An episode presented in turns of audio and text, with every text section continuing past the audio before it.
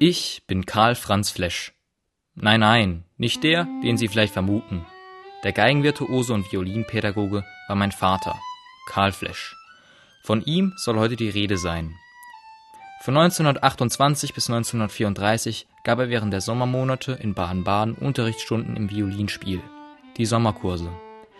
Zahlreiche hochtalentierte und später auch international erfolgreiche Solisten bildete er aus.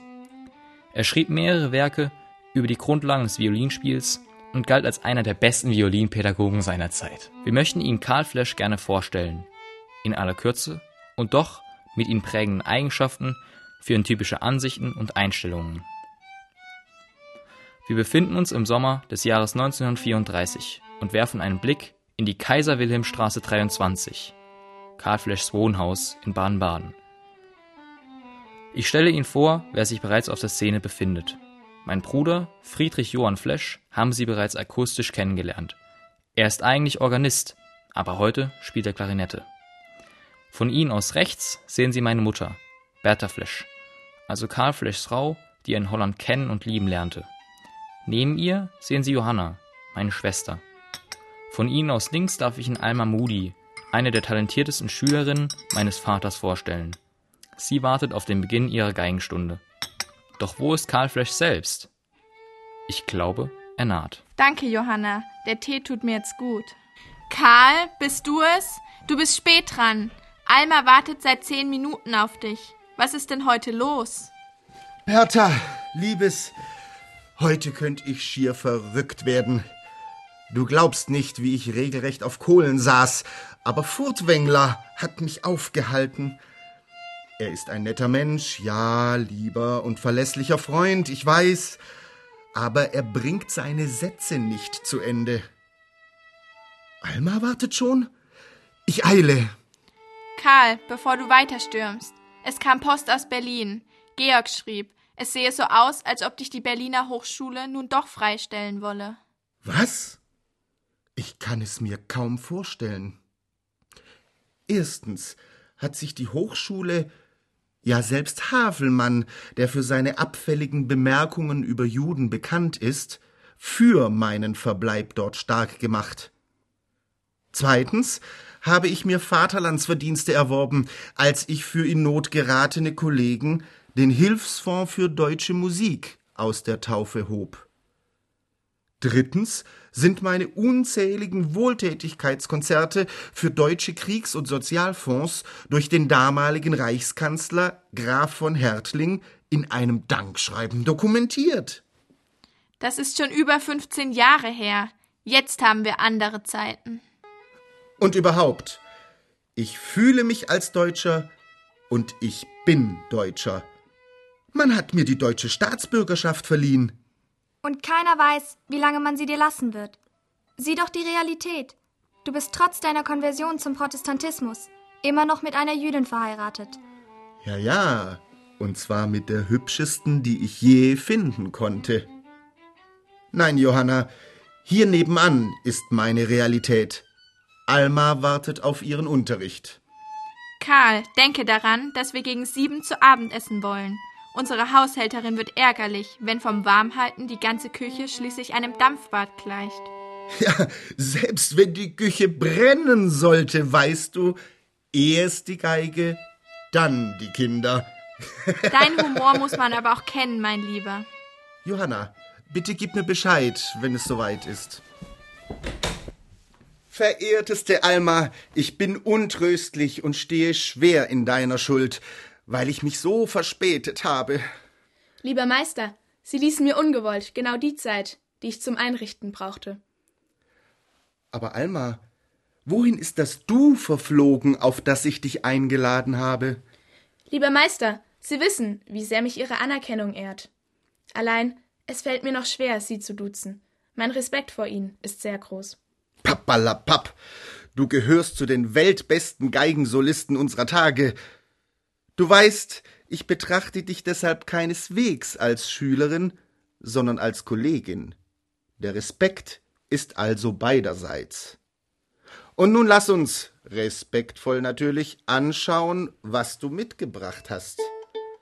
Ist es wieder Neutöniges Oder dürfen wir uns mit vernünftiger Musik beschäftigen? Verachten Sie die Moderne nicht, lieber Flash. Gewiss, neulich traf ich Strawinski. Menschlich ist er ganz einfach bezaubernd. Sein Violinkonzert aber ist nicht mein Fall. Es ist zwar nicht schwer, aber ziemlich rezeptmäßig komponiert. Hingegen schaffen Bartok, Pfützner und Grenek Wundervolles. Und Schimanowskis Konzert ist meisterhaft gemacht. Es scheint wirklich, dass ich ein Organ für diese Sachen habe. Und dennoch gilt es, die Klassiker und Romantiker immer wieder aufs Neue zur Grundlage des eigenen Spiels zu machen.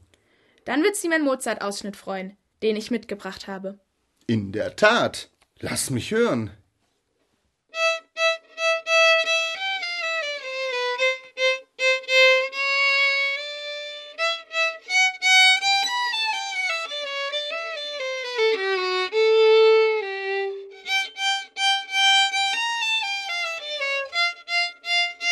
Oh, ich höre es schon. Die Ursache liegt nicht in den schnellen Sechzehntelnoten, Alma, sondern in der Bogentechnik bei den Achtelnoten zuvor. Lass uns ein wenig Urstudien betreiben. Wenn ihm zu viel Druck oder Anspannung widerfährt, kann unser kleinster Finger das Größte verhindern, nämlich die ungehinderte Klangentfaltung. Deshalb isolieren wir das Problem und trainieren an einer Übung. Strecke und krümme den kleinen Finger bitte einmal ohne Bogen. Ganz genau. Diesen Grundgestus versuchen wir nun mit dem Bogen, den du horizontal hältst. Wir gewöhnen jetzt den kleinen Finger an seine ungeheuer schwierige Rolle. Sehr gut. Jetzt setze den Bogen auf und spiele Martelet auf der leeren Seite in der Mitte des Bogens. Und nun das gleiche am Frosch. Achte auf lockere Spannung des kleinen Fingers. Übertragen wir die Übung auf eine G-Dur-Tonleiter mit jeweils vier Auf- und vier Abstrichen.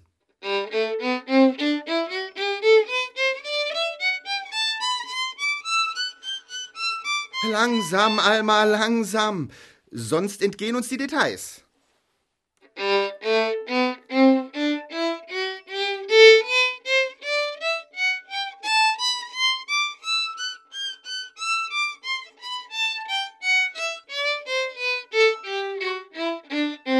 Sehr gut. Konzentriere dich nun nicht auf den kleinen Finger, sondern auf deinen Unterarm, der bei der Gewichtsverlagerung durch den Bogen die Veränderung am meisten auffangen muss. Der kleine Finger ist quasi nur die Verlängerung des Unterarms. Probieren wir die Übung, indem du punktierte Viertel mit folgender Achtel spielst.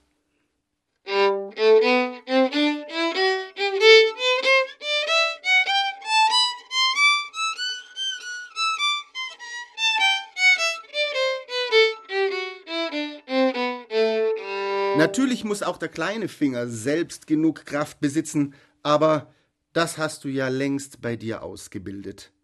Nun zurück zu Mozart. Wie klingt er jetzt?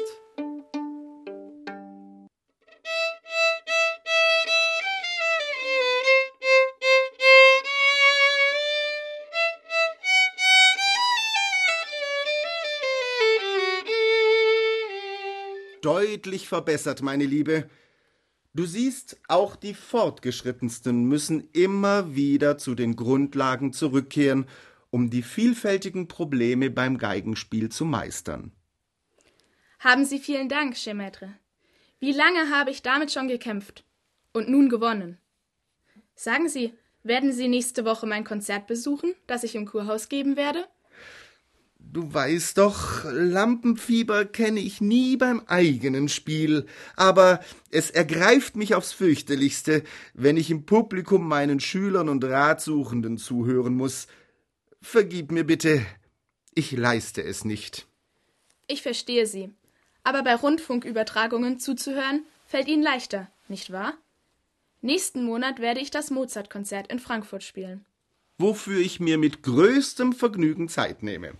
Vater, das Abendessen ist serviert. Oh, die Zeit rast. Ja, wie immer, wenn es sich um gute Musik handelt. Verehrteste, wir müssen schließen. Komme ich zu spät zum Essen, bin ich im Vergleich zur Maßregelung meiner Frau bezüglich Strenge ein Zwerg. Selbstverständlich, lieber Flash. Da will ich nicht zum Unwetter beitragen. Haben Sie aufrichtigsten Dank für Ihre Hilfe. Selbst wenn man schon so weit gekommen ist, lernt man doch nie aus.